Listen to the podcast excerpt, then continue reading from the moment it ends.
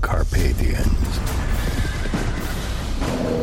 Vast in landscape, rich in nature, varied in terrain.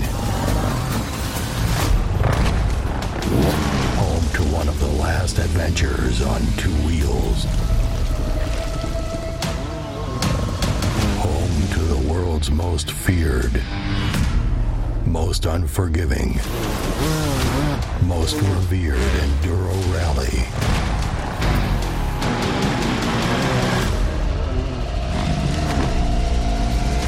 Home to the 16th edition of the Red Bull Romaniacs.